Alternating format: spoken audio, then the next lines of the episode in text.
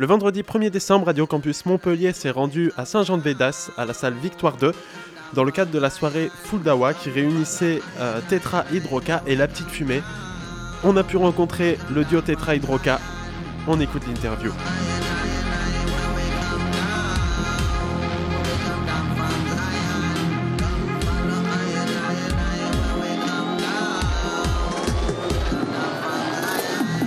On est avec les docteurs Canaille Aïe. et Krilong, Yes, plus connus sous le nom de Tetra Hydroca, euh, auteurs d'expérimentations acoustiques dans leur laboratoire. Ouais. Alors,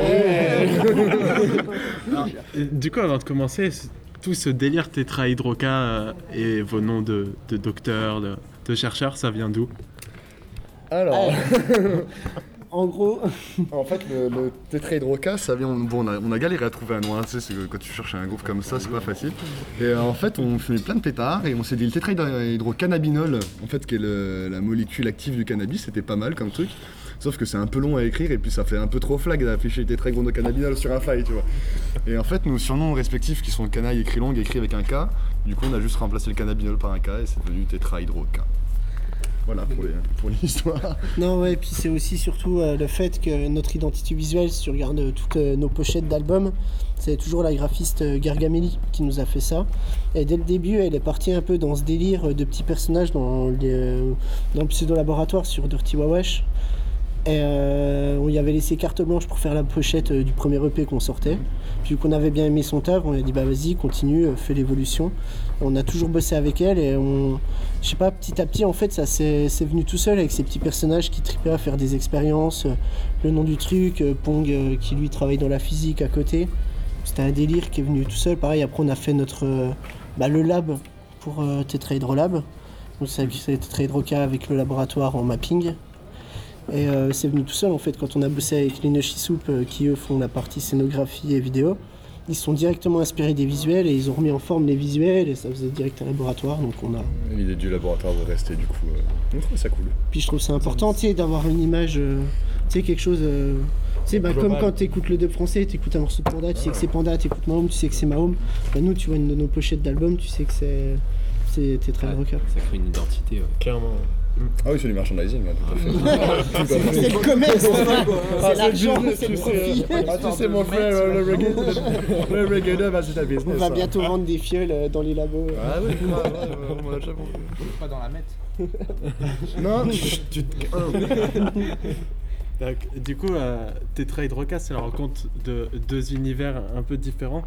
Krilong, toi, tu es d'une formation musicale. C'est ça, ma formation conservatoire, euh, même classique à la base, on m'a forcé à faire du classique, quelle horreur En famille Et euh, plus euh, du jazz après, enfin tout, tout ce qui se joue au saxophone en fait, qui est tripant à faire avec ça, puis je fais un peu du piano aussi euh, pour m'amuser sur le côté. Et, et voilà, formation assez académique on va dire.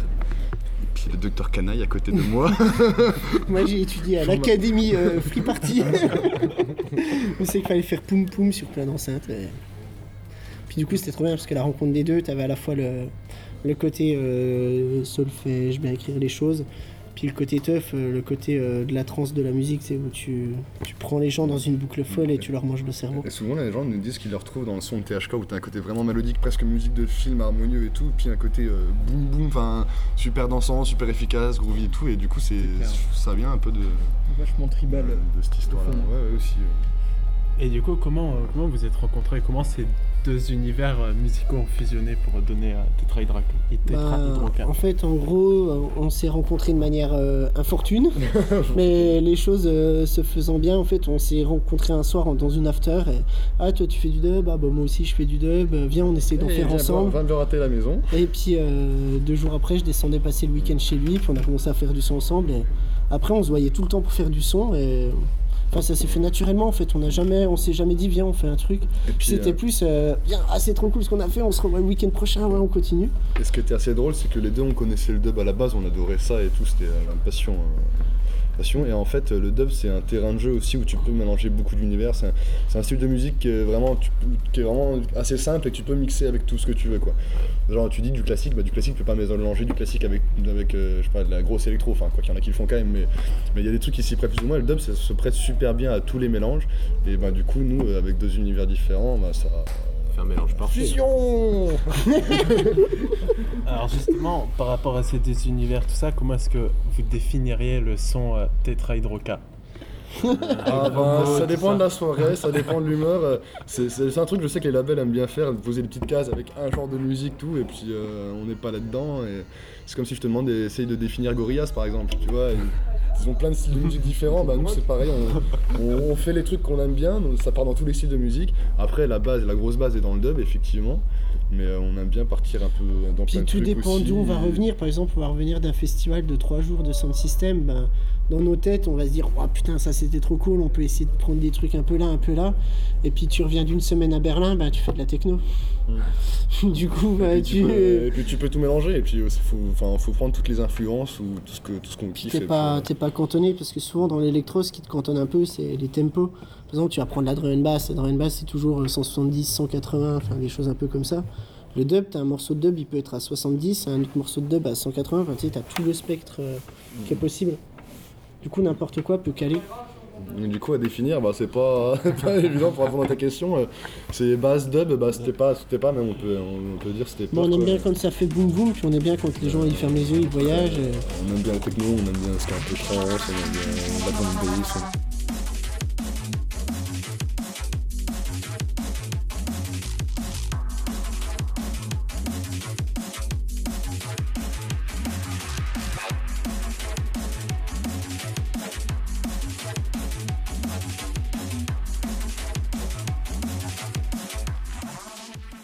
Préférez jouer le sound system ou la scène Bah, les deux sont super intéressantes et les deux ont des, avantages que l'un aura pas et vice versa. Du coup, jouer sur scène c'est trop bien parce que c'est trop confort et t'as vraiment le son que tu veux en face, etc. Enfin, je sais pas, c'est. Puis par rapport au public, t'as as une connexion que t'as pas avec euh, le sound system, mais le sound system aussi. Le fait de jouer euh, à ras du sol avec les gens juste devant toi, c'est fou aussi, mais. Bah, en fonction de la sonos sur laquelle tu joues, tu auras un son euh, plus ou moins typé ou plus ou moins cool. Ouais, c'est- Mais- des configs vraiment différentes et pour le coup, c'est même des lives complètement différents. Puis même Cyril, il joue pas en son coup, système. moi, au saxo, j'en fais de moins en moins des sound systems parce que je me suis, je me suis pas super trouvé là-dedans, dans le côté live à, à jouer là-dedans. C'est cool de faire des feats sur une ou deux musiques, tu vois, c'est génial, au sax, ça défonce tout quoi. Mais faire un live entier comme on peut faire sur scène, ça, je me sens moins dans ce délire-là. Du coup, c'est vrai que dans sound system, du coup, tu joues beaucoup avec euh, Shiva et euh, City des qui sont des brainless system, enfin qui viennent du brainless sound system, eux qui sont purement de cet univers-là, quoi, qui, qui chantent par-dessus et, euh, et c'est un live qui est vraiment interprété différemment, quoi. Comme il y avait eu à Frontignan. mais qui est, euh, qui tout aussi bien. Enfin, Ouais, c'est ça, c'est ça change. Et moi, j'aime bien jouer les deux parce que les deux sont intéressants. C'est différent, c'est les mêmes pistes, rejouées différemment, réinterprétées différemment. et Hum, c'est ça. Puis tu joues pas pareil en face des enceintes que. C'est c'est une autre ambiance. C'est une autre ambiance. Mhm. Mais il y a des moments fous. Genre le Reggae Senska, euh, c'était complètement Ah bah oui, gogol. oui, euh. oui, c'est c'est- c'est tout cassé, ouais. Il y a pas longtemps, on était à Munich sur Elemental Wave Sound System. J'ai jamais entendu des basses comme ça dans toute ma vie. C'était psychopathe. Mais t'es un peu enseigne encore. C'était fou. Il y a une collaboration avec Brainless qui arrive là à la fin du mois. Ouais, et ben on a fini ça il y a deux jours.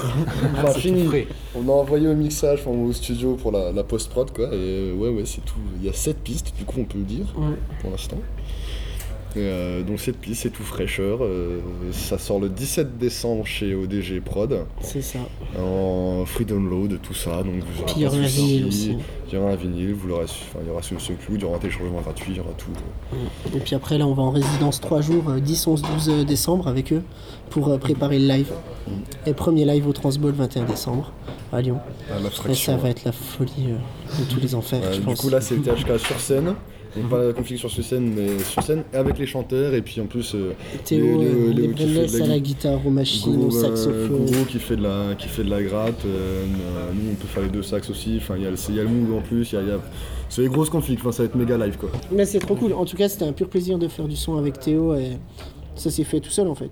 Ça, On s'est vu, euh, enfin on s'est souvent croisé avec Exoria parce que Brainless Exoria c'est lié, THK Exoria c'est lié. Donc euh, on souvent puis on était toujours là, viens, qu'on fasse du son ensemble, ouais, ouais, c'est pour, ça pourrait être cool. Et il est venu une fois, il est resté trois jours et après, euh, toutes les semaines il était là.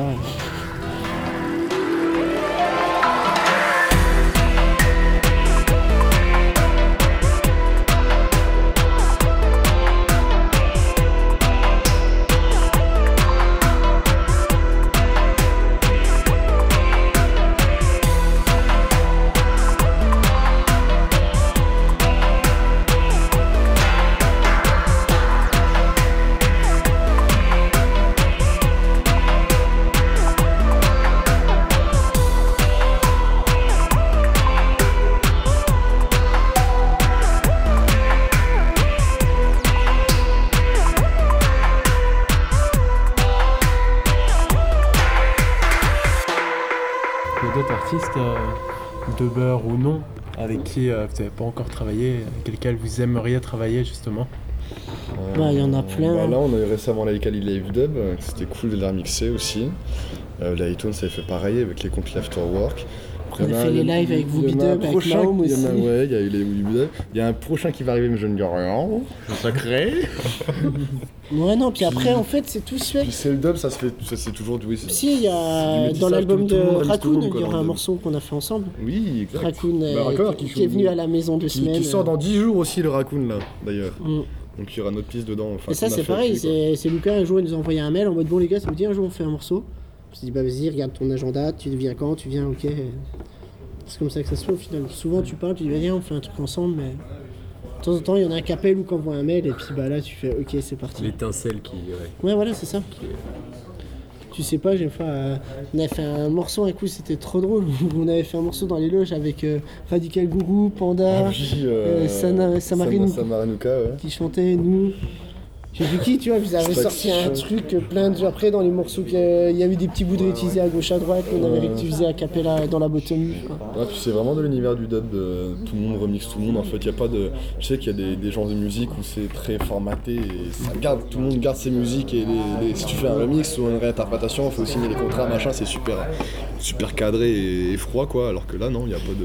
Non, C'est vrai qu'on a. c'est, tout le monde donne tout à tout le monde quoi. Sauf euh, peut-être évidemment si tu viens de sortir un gros tube, bah tu ne lâches pas tout de suite les, les multipistes pour que les autres puissent la mixer, mais ça se Mm. fera après quoi. D'ailleurs, il y aura un cadeau à Noël. Ah oui, on a un cadeau aussi à Noël en mode remix. Ouais, ouais, Ça dire. ouais. Restez connectés euh, le 25 décembre.